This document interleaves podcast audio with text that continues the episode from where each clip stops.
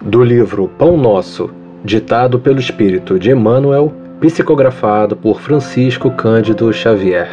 Lição 79: O mais e os discípulos. Tudo posso naquele que me fortalece.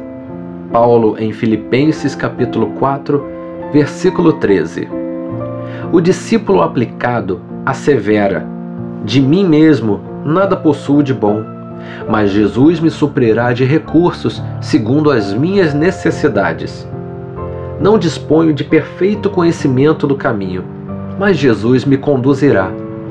O aprendiz preguiçoso declara: Não descreio da bondade de Jesus, mas não tenho forças para o trabalho cristão. Sei que o caminho permanece em Jesus, mas o mundo não me permite segui-lo. O primeiro galga a montanha da decisão, identifica as próprias fraquezas, entretanto, confia no divino amigo e delibera viver-lhe as lições. O segundo estima o descanso no vale fundo da experiência inferior.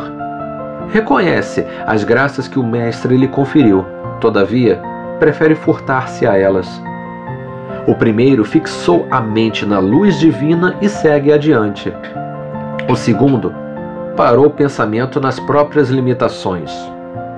O mais é a conjunção que, nos processos verbalistas, habitualmente nos define a posição íntima perante o Evangelho. Colocada à frente do santo nome, exprime-nos a firmeza e a confiança, a fé e o valor. Contudo, localizada depois dele, situa-nos a indecisão e a ociosidade, a impermeabilidade e a indiferença. Três letras apenas denunciam-nos o rumo. Assim recomendam meus princípios, mas Jesus pede outra coisa. Assim aconselha Jesus, mas não posso fazê-lo. Através de uma palavra pequena e simples, fazemos a profissão de fé ou a confissão de ineficiência.